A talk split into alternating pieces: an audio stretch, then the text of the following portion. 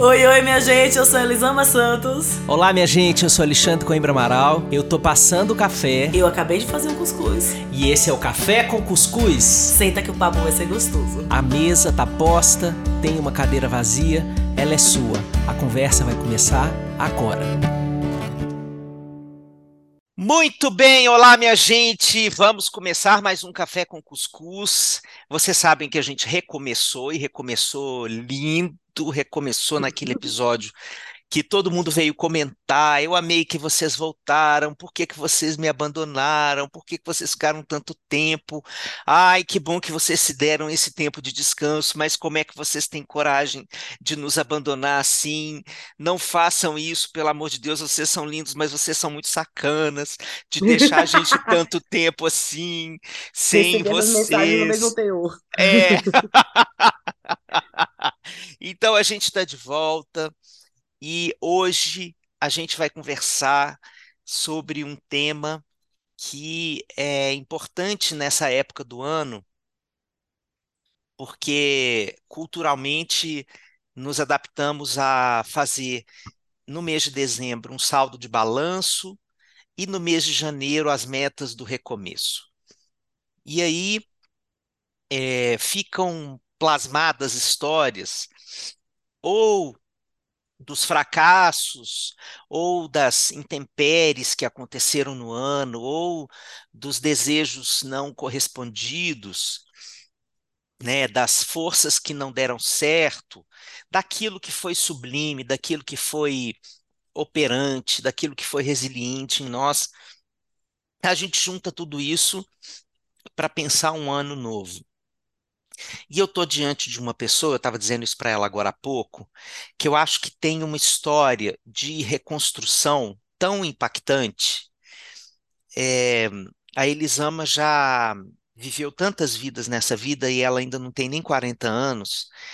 É, isso para a gente é um símbolo assim de uma experiência de quem transmuta a própria vida em, em pedaços que não são fragmentos, mas são vidas vividas como ciclos inteiros, né? É, então, achei importante a gente conversar sobre isso aqui de uma forma inspiracional, para que cada uma e um de vocês que esteja nos escutando possa pensar é, nessa força que pode nascer de nós a partir do movimento do recomeço de uma vida. É, a, tem muitas teorias da psicologia que defendem, é, e eu sou muito mais dessa linha, que o caminhar se faz caminhando. Essa frase é de Humberto Maturana, e eu acho que os recomeços, eles é, não começam depois de um grande planejamento é, milimétrico, porque a gente precisa da força do próprio recomeço para instaurar a energia que o recomeço precisa. É isso que Humberto Maturana quer dizer com essa frase. Né? A gente não renasce no pensamento, a gente renasce em pequenas ações que vão conformando ao corpo e à alma a sensação de que é possível recomeçar.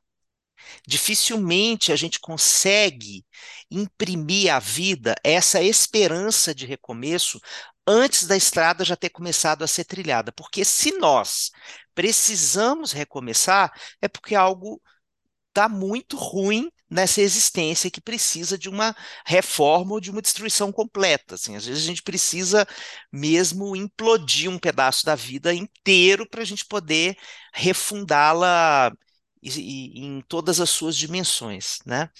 Então, é, eu sou mais dessa linha, da gente poder ir começando do jeito que der, do jeito que for possível, e isso em si vai promovendo um caminho de esperança em si, no futuro que ainda está para existir, na força para construir esse futuro, nos recursos que vão aparecendo sendo recordados no caminho. E Elisama, então, é uma pessoa que é, vocês já já testemunharam várias dessas reconstruções, vários desses recomeços, é, não de forma mais concreta, do tipo ela saiu de feira e veio para São Paulo, né? mas Por exemplo, recentemente ela recomeçou uma carreira muitíssimo bem sucedida, de mais de 100 mil livros é, vendidos de não ficção, é, para estrear como romancista com o lindíssimo mesmo Rio, que tem causado tanta reflexão com as pessoas, tem promovido tanta é, construção de perguntas importantes, de liberdade para as pessoas pensarem nas rupturas que já aconteceram ou que é, precisam acontecer, ou é, um livro que tem servido como ponte para as pessoas não se culparem moralmente pelas rupturas que precisaram fazer nas estruturas familiares. Então, é, tem, estou citando esse como um possível início de conversa para a gente falar de recomeço, mas é isso. Estou é, convidando vocês para a gente falar disso aqui, porque é, quem, quem é Elisama sabe uhum. que recomeçar é muito mais que um verbo, é como é, o sangue que corre nas veias. Bom dia. Bom dia, meu amigo. Ai, coisa boa voltar a te ouvir, fazendo essas introduções incríveis que me fazem refletir tanto, pensar tanto. É, eu penso os recomeços e as mudanças, quer dizer, eu, quase não penso antes de recomeçá-las. É uma agonia, como se diz na Bahia. Dá uma agonia que eu preciso obedecer, sabe? É, eu tenho aprendido a pensar um pouco mais. Acho que hoje em dia, quando a, o desejo de mudar, de recomeçar, vem, eu tenho refletido por que eu quero recomeçar. Isso tem que ser naquele momento que eu quero, daquele jeito. Das minhas várias características, é, a impulsividade está bem forte. É, eu sou impulsiva, eu sou fazedora, muito. Muito, muito fazedora. E eu comprei uma blusa esses dias que tem escrito assim: Eu nunca quis pouco. E eu adoro essa blusa porque é isso, eu nunca quis pouco. Eu quero muito, sempre. E aí, às vezes, eu preciso refletir um pouquinho se eu quero aquilo mesmo, se eu quero agora ou porque eu quero aquilo. Para a partir daí eu começar a deixar essa agonia tomar conta e essa energia da mudança tomar conta, sabe? Então, acho que hoje os recomeços para mim, eles eles são muito recomeçar, pensar em fazer algo novo, é muito forte, é muito sentido, sabe? É um negócio que eu sei a hora de mudar e eu acho que todos nós sabemos. Às vezes a gente não obedece esse impulso. Mas a gente sabe a hora de mudar com todas as células do nosso corpo. A gente sabe a hora que precisa recomeçar algo. A gente sabe a hora que as coisas estão precisando de ajuste, a gente simplesmente sabe.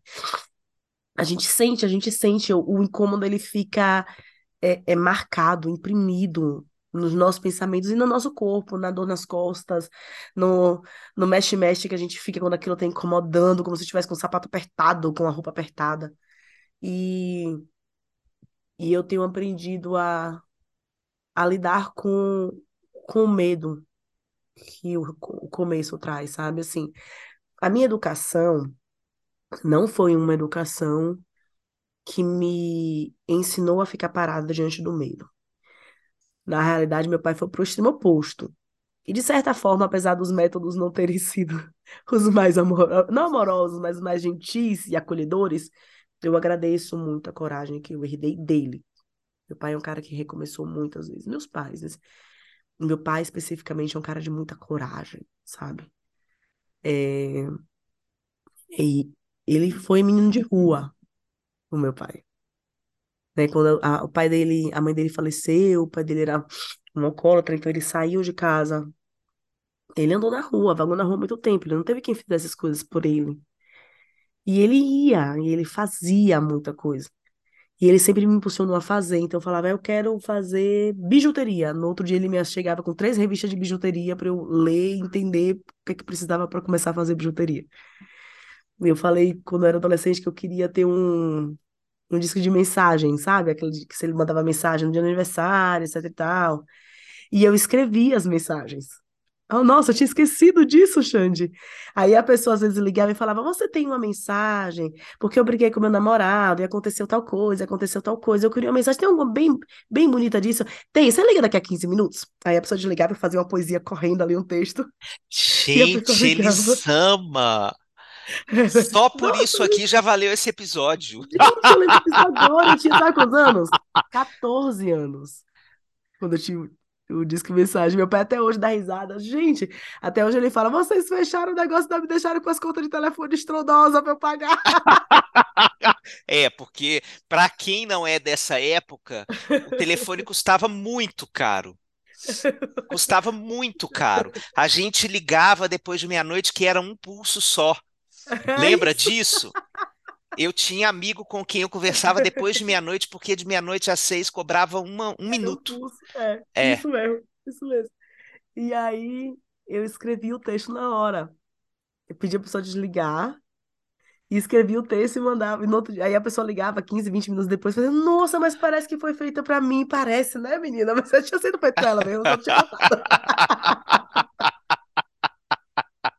E eu acho que ele sempre me impulsionou muito a acreditar nisso. Assim, quando eu era pequena, tinha um lance de tô com medo, tenho medo de barata. Ele botou uma barata na minha frente, vence o medo, vence o medo. Não vai ficar parado porque você tá com medo. Eu- Foi isso, por isso que eu falei que o método não foi tão acolhedor, mas Sim. foi meio que erra. Mas é, eu nunca parei com medo, sabe? E eu acho que uma das principais dificuldades que a gente tem de ter coragem para recomeçar é achar que a coragem é ausência de medo. Né? Eu falo muito isso no Conversas Corajosas. E, cara, a coragem não é ausência de medo. Sim, a coragem tá no lugar de você saber que o teu valor não tá no resultado do que você vai fazer. Sabe? A coragem tá no lugar de você acreditar no que você vai fazer, independente do resultado. Não é sobre o resultado a coragem. Não é. Não é, e a gente fica num apego muito grande ao medo do, do que pode acontecer, ao medo do resultado. E aí a gente fica paralisado e paralisada, né? Eu acho que eu tenho uma tendência muito grande de fazer plano A, B, C, D e E. E não é algo que eu, nossa, eu vou sentar aqui e planejar. Não, não é isso. Para me sentir segura, eu penso, se não der certo, eu faço isso, se não der certo, eu faço aquilo, se não der certo, eu, eu sei, tenho uma confiança em mim que se não der certo, eu vou dar um jeito. Eu confio que se não der certo, eu vou dar um jeito. E isso me faz acreditar muito no, no me jogar para fazer as coisas, assim. Aí o livro, o, o mesmo Rio, foi um recomeço muito intenso para mim. Eu não me achava qualificada para escrever uma ficção, por mais que eu leia ficção desde que eu abri os olhos quase, mas eu não me achava qualificada para escrever uma ficção. E eu estava saindo de uma venda de livros, assim, esse foi o meu primeiro livro desde que eu lancei o Educação Não Violenta, o Educação Não Violenta não entrou, mas o Conversas, o Porquê Gritamos, todos estavam na lista da Veja, esse não entrou. E aí eles estavam me explicando, calma, Elisama, romance, lista da Veja depois de um, dois anos, se der tudo certo, dele, lan dele lançado. Não é assim que nem os outros que você lança e tá na lista da Veja na outra semana. Então tem um. Eu sabia que tinha muitas outras dificuldades, mas tinha essa agonia de eu preciso fazer. Não importa se quem vai ler vai ser só eu, minha mãe, meus amigos, sabe? E a minha irmã e o meu marido. Eu preciso fazer. Não é sobre o resultado, não é sobre quem vai ler e quem não vai ler. As pessoas normalmente me perguntam como que, que, que eu cresci tanto na internet, como que, que é que eu, como é que eu planejo o que eu vou escrever. É, e eu falo, gente, mas sabendo que tantas pessoas vão ler, mas eu não tô pensando no tanto de pessoas que vai ler e que as pessoas possam, podem pensar de mim. O que eu escrevo é sentido. É algo que eu vi tanto sentido que eu queria ver se faz sentido para quem tá lendo também. É só isso. Eu não tô escrevendo para viralizar nada ou para. Não. Olha que interessante isso que eu descobri aqui da vida, do, de mim, do mundo. Faz sentido para vocês que eu descobri aqui? Vamos conversar sobre o que faz sentido pra gente, sabe? Uhum. Não me interessa se as pessoas vão gostar, se não gostar. Assim, óbvio, quero que goste, quero, mas tenho medo do lixamento, do hate? Tenho, morro de medo, mas não consigo ficar parado. Não é um medo grande o suficiente para me paralisar, não é um medo que vai me tirar me tirar o impulso de fazer, sabe? E eu acho que a gente tem muito medo do medo, assim, chapeuzinho amarelo. A gente tem medo do medo do lobo. E se a gente, tipo, às vezes só precisa ficar com o lobo mesmo, não precisa ter medo do medo do medo do lobo, sabe? A gente vai botando muitas camadas no medo. É, eu tô pensando aqui nessa escrita do, do post que você está falando. É, cada escrita é um recomeço, né? Porque é, essa, essa fórmula do algoritmo, ela leva o humano a acreditar que ele só vale pelo que ele produz, e o que ele produziu ontem já já é, fez o jogo zerar hoje, na hora que ele acordou, e ele precisa produzir de novo. Então é como se é, a cada novo dia ele precisasse renascer para aquele mundo, Sim. mas de um jeito bem perverso, porque não é um renascimento que aproveita o que você fez anteriormente, é, e que ele está o tempo inteiro sendo colocado em xeque. É, então, esse, essa lógica, que também você fala disso no Conversas Corajosas, essa lógica do algoritmo, ela gera muita insegurança Sim. é, porque você não sabe se vai ser bem distribuído aquele texto aquele vídeo, você nunca sabe se aquele dia o algoritmo tá, tá de bom humor, porque tem, tem semana que ele tá de humor péssimo, você Nossa, te tem semana que você faz tudo certinho, teoricamente. Eu acho, Xande, que o que mudou muito pra mim, porque eu chegou um momento que eu falei, eu não aguento mais isso aqui. Você lembra disso que eu conversava com você? Que mudou muito pra mim foi esquecer do algoritmo. Eu não dependo mais dele, porque passou uma época que eu precisava que as pessoas gostassem pra entregar mais, pra eu conseguir vender curso, que era o meu sustento. E aí parou de fazer sentido. Não era mais sobre fazer sentido, não era mais somente sobre uma descoberta que eu fiz que eu te quero dividir com você. Era sobre uma descoberta que eu fiz e que você tem que gostar. Uhum. Isso prejudica qualquer relação, qualquer uma. Isso dificulta, dói em qualquer relação. Eu não consigo me relacionar assim. Se tem quem consiga, ok, mas eu, Elisama, não consigo. E aí minha relação com o Instagram mudou de novo. Eu passo três, quatro dias sem postar. E aí vem um texto que eu super quero. E se ninguém, se não chegou nas pessoas, fala, putz, esse texto era tão legal, eu queria que tanta gente lesse. Mas não é mais sobre você gostou? Gostou? Você gostou? Você gosta de mim? Curte aí. Sabe assim? Não é mais sobre esse lugar. E isso é muito libertador. Fiz um silêncio aqui porque acho que isso tem a ver com recomeços de uma forma muito profunda, porque é, quando a gente recomeça, a gente não tem é, o tipo de retorno do mundo que a gente costumava ter na versão anterior. É, é, é o contrário, assim, para recomeçar você precisa se fortalecer emocionalmente para ter um mínimo de é, capacidade de suportar o estranhamento, de suportar o questionamento, que muitas vezes não é gentil, vou usar a palavra que você usou, que eu adorei, né? Um questionamento pouco gentil sobre é, será que é para essa direção mesmo que você tem que mudar? Você tem certeza que você está fazendo isso? Né? É, muitas vezes esse questionamento vem num impulsionamento das pessoas pela, pelo desejo de que todo mundo fique no mesmo lugar. É, às vezes as pessoas estão paradas na mesma vírgula e ficam muito incomodadas de te ver alçando voos muito longos. É, isso chama inveja. E a inveja, ela é projetada na forma de uma máscara, que é um suposto questionamento crítico que está cuidado. colocado um cuidado para te ajudar. né? Mas é inveja pura. É inveja pura porque é uma dificuldade humana de ver o outro fazendo o que eu gostaria de fazer, mas não consigo, não posso, não quero, não sei. Tem algum impedimento que eh, faz com que eu não me ponha nesse mesmo fluxo, né? Então, a, a, a experiência do recomeço, ela é uma experiência que não tem eh, o mesmo nível de retorno social. É, enquanto ela é uma ideia do tipo, ai, vai ser ótimo, vocês vão mudar para uma nova realidade, vão mesmo, que seja tudo feliz lá, etc. Isso é uma coisa.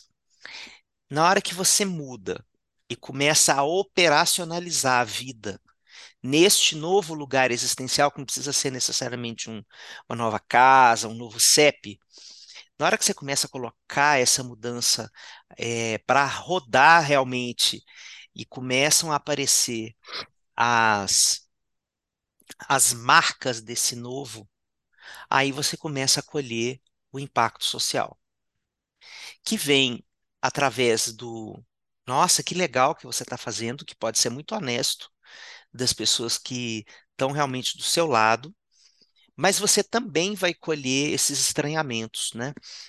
É, e, a, e a forma da gente lidar com isso nesse momento, é, eu ainda acho que tem um processo de esquecimento de que a gente não faz as coisas sozinho.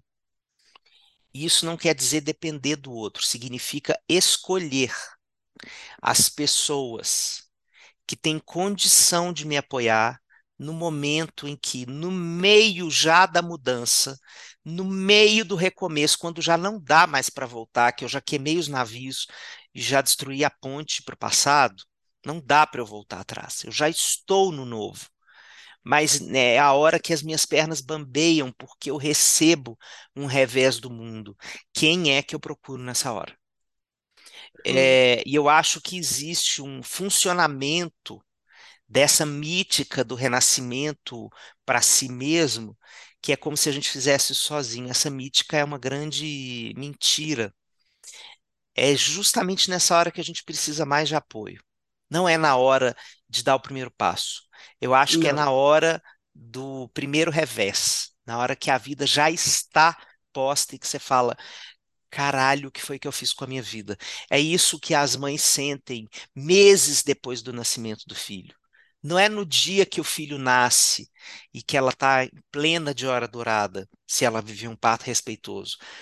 É, é depois que a exaustão chega a exaustão do sono fracionado, do peito rachado, da crise conjugal, da interferência da família de origem. Tem um momento em que ela fala: o que foi que eu fiz com a minha vida? Né? Nessa hora, ela se sente muito só e se ela não tem condição de escolher pessoas para apoiá-la, pessoas que estão realmente em condição de entender o que ela está dizendo, sem julgamento moral, sem minimizar o sofrimento, sem, sem entrar no bonde do pelo menos. Ah, pelo menos seu filho está vivo, pelo menos ele tem saúde, pelo menos isso. Isso, isso é uma desqualificação completa com a dor.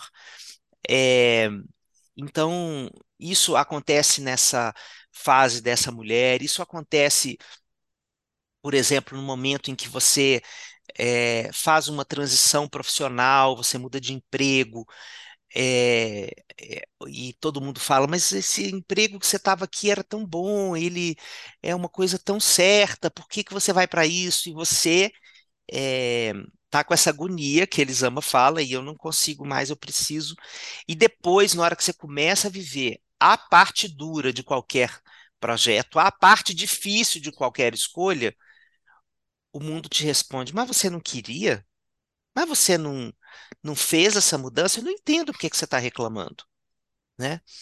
Então, essa é, incompatibilidade do mundo com a ambivalência natural dos processos de mudança é algo que faz sofrer muito e que pode estar na consolidação desse medo para fazer as viradas de chave.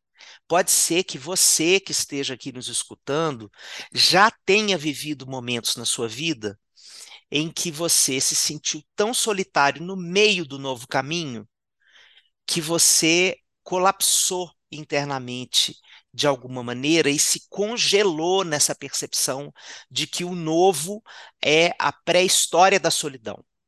Então, para eu não me embrenhar nesse túnel escuro da solidão, ainda mais estando fazendo uma coisa nova, eu prefiro ficar aqui, eu prefiro é, me resignar a esse potinho de vida que eu estou vivendo nesse momento, porque ele é seguro, conhecido e minimamente aplaudido. Né? E, e, eu acho que temos é, ainda muita coisa para transformar na cultura sobre isso, porque, é, por exemplo, no momento do luto, né, as pessoas abandonam o enlutado na missa de sétimo dia. né? A, a dor mais pungente que as pessoas vão viver, ela não aparece é, na missa de sétimo dia ou naquele primeiro mês, ela é no quinto, sexto mês e a pessoa está profundamente sozinha.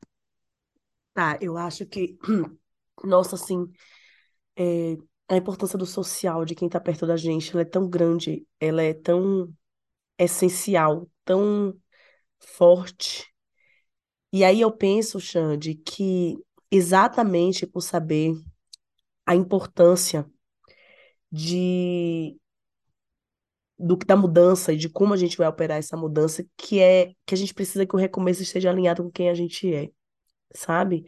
Quando eu falo que recomeçar para mim é uma agonia, é algo que eu preciso, que é como uma roupa muito apertada, que já não dá mais, que eu já não consigo mais usar, que eu preciso parar de usar para ontem.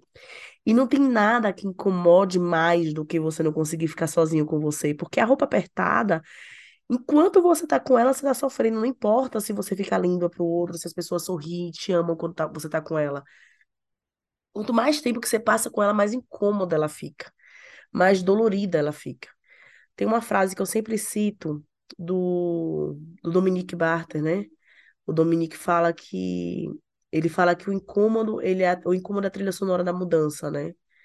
E eu amo essa frase porque a gente tem uma idealização do recomeço e da mudança como algo só feliz, como algo que só vai dar bom, como somente as coisas boas que vão acontecer. E claro, nossa mente é maravilhosa, ela precisa deixar a gente um pouco iludido também, senão a gente não tem coragem de sair do lugar, né? Se a gente tiver com muita 100% de clareza das dificuldades que vão vir pelo caminho, a gente não vai sair do lugar. Mas tem que ter uma, um olhar de que as mudanças elas são incômodas. Elas são doloridas. Que você vai abrir mão de algumas pessoas no caminho porque é isso, porque elas só gostam de você com a roupa apertada e você não quer mais usar aquela forma apertada. Você não quer mais caber na forma de ninguém. Eu sempre falo aqui sobre caber e pertencer, né? Você não quer mais caber na forminha de ninguém. E aí você falou nesse espaço pequenininho que a gente às vezes fica, porque tem um pouco de reconhecimento, mas a gente sabe quando a gente para que esse reconhecimento não é nosso porque a gente está fantasiado, que a gente não é a gente. Né? Então, o recomeço, ele precisa estar tá alinhado com com esse desejo, essa agonia de você ser você, sabe? É, nenhuma das mudanças na minha vida foi planejada, assim, ah, quando daqui a três anos eu vou mudar para São Paulo, e quando eu tiver lançado os três primeiros livros, eles foram sucesso, eu vou me aventurar numa ficção. Nada disso foi planejado. E eu não acredito nas mudanças tão planejadas assim. Por quê? Porque quem é a Elisama de, de dezembro de 2022 para saber o que a Elisama de dezembro de 2025 é e o que ela vai querer. Eu não posso fazer plano para ela. Eu faço algumas projeções de, ah, eu quero que isso aconteça. Mas só a Elisama de 2025, quando chegar a 2025, vai poder falar: isso faz sentido para mim. Ou isso não faz sentido para mim. Sabe? Então, assim, é, é, tem que ter um alinhamento com o que você sente, tem que ter um alinhamento com quem você é. Cada mudança, eu só falava de educação, depois eu comecei a falar sobre relacionamento, comecei a falar sobre comunicação não violenta, fui estudar saúde mental, tô acabando após em, em saúde mental. E aí, puxa, eu quero fazer outra coisa. Por quê? Porque o meu trabalho, o como eu me coloco no mundo, está alinhado com quem eu sou e com as minhas mudanças no mundo. Eu, Elisama, não consigo não trabalhar assim. Eu preciso ter tesão no que eu faço. Eu não sei viver sem tesão. Eu preciso ter muito tesão no que eu faço. Se eu não tenho, eu sinto, cara, não tá mais fazendo sentido com quem eu sou. E eu vou me aventurar em algo novo. O que mudou de uns anos para cá? O que mudou é que agora eu tenho dois filhos. Então eu tenho que pensar, peraí, tá agoniando aqui, tá apertado, mas será que eu tenho que segurar esse aperto um pouquinho mais para que essa mudança não seja abrupta para as crianças, para respeitar o tempo que eles precisam também. Então, agora eu equalizo outros quereres no meu desejo. Mas eu não vou abandonar meu desejo. E quando a gente se nega a recomeçar, a gente está abandonando o nosso desejo. E aí eu venho para a frase do Emicida, que eu amo, né? Que ele diz que você é o único representante do seu sonho na face da Terra. E é isso, assim, eu sou a única representante do meu sonho na face da Terra. Só eu. Mais ninguém, Xande. Não tem mais ninguém que vai representar meu sonho na face da Terra. Como que eu abandono o bichinho? Como que eu deixo ele de lado. Não posso. Eu não posso. Eu não me vejo no direito de deixar meu sonho de lado. Porque ele só tem a mim. Sou só eu quem pode colocar ele pro, pro mundo, entende? Uhum. Então eu tenho um, uma fidelidade, uma lealdade muito grande ao que eu sonho, ao que eu desejo. Muito grande. Muito grande. Maior que o meu medo. Maior que o medo das pessoas me julgarem, maior que o medo da solidão, maior que o medo de dar ruim, maior que o medo de ser julgado. Eu tenho todos esses medos, tenho vários deles, tenho uma coleção deles. Mas essa fidelidade comigo, essa lealdade comigo, ela é maior que eles, sabe? Então eu, eu vou colocar a mudança no mundo e eu vou criar o suporte para quando der, der ruim, porque vai ter os momentos que vai dar ruim. Que é o que você falou da rede, né? Dessas pessoas ao nosso redor. É, eu já citei aqui uma música que eu sei que não é da Flaira Ferro, eu vou decorar o nome do autor, porque ele já me mandou mensagem falando o nome dele, etc e tal. Que eu adoro, que é uma música que a Flaira Ferro canta com Chico César, que ela fala sobre eu tenho suporte, eu suporto perder. Né? É, é, ela fala, a, a, letra é linda, se é uma briga para mostrar que tem mais força, ouça. Não faço muita questão. Sou fraca de corpo, meus músculos são, é, não, não tenho músculos fortes, mas minha alma é a arma e não tens esse porte. E não que eu me importe, mas vou te dizer, eu tenho suporte, eu suporto perder. E eu amo isso, porque é isso, assim, é a coragem de botar as coisas no mundo e a certeza que eu tenho suporte. Eu tenho essa certeza que existem aquelas pessoas que podem não ser todas as pessoas, que não pode ser a pessoa, que pode não ser a pessoa que eu queria. Talvez o suporte que você queria tem que ser da sua mãe. Deveria ser do teu pai, deveria ser da tua namorada, do teu namorado. E não é essa pessoa que vai ser tua rede de suporte e que vai suportar perder junto com você. Sabe? Então acho que tem um olhar também de entender que talvez esse suporte não vem do lado que a gente queria. Eu tenho uma coragem para estar tá alinhando esse sonho, representando esse sonho na face da terra, e uma certeza do suporte para suportar perder, que a gente precisa construir para colocar os recomeços no mundo, sabe? Olha, não tem jeito melhor de terminar esse episódio. É, eu imaginei que a gente fosse conversar um pouquinho mais, mas assim, eu não tenho nenhuma palavra mais a dizer depois dessas que você disse. Eu acho que é uma, uma estética é, misturada com ética é, que deixou tudo tão redondo, tão bonito, tão preciso. Não tem mais nada para ser dito, não, só para te agradecer a sua forma incansável de oferecer a sua busca pela coerência ao mundo. Né? Você é a pessoa talvez mais impressionante que eu conheça nesse sentido, que faz da, da, da roda da própria vida um instrumento pedagógico para o mundo sem se colocar de forma professoral. Você simplesmente vive, lê os seus processos e oferta generosamente a coerência entre quem você foi, em quem você está se transformando e a direção em que você está apontando a própria vida.